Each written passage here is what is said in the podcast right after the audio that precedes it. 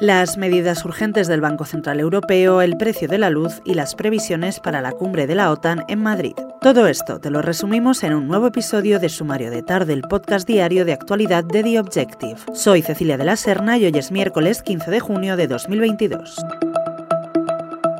El Banco Central Europeo anuncia medidas urgentes para evitar el descontrol de las primas de riesgo. El organismo ha anunciado este miércoles que prepara un nuevo mecanismo para aplicar flexibilidad en la reinversión de los vencimientos de su cartera de deuda, correspondiente al programa antipandemia, y ha encomendado acelerar el diseño de un nuevo instrumento antifragmentación. El objetivo es evitar que se descontrolen las primas de riesgo de países como España o Italia.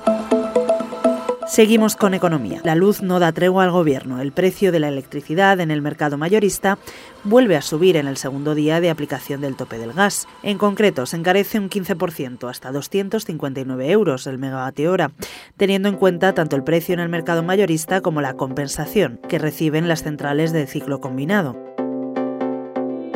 En internacional, el secretario general de la OTAN, Jens Stoltenberg, ha confirmado este miércoles que el presidente ucraniano, Volodymyr Zelensky, intervendrá en la cumbre de líderes de la OTAN de finales de junio en Madrid, aunque no ha desvelado, eso sí, si acudirá en persona o participará por videoconferencia. Hasta aquí la información de hoy. Lee estas y otras muchas noticias se han abierto en theobjective.com. Mañana volvemos.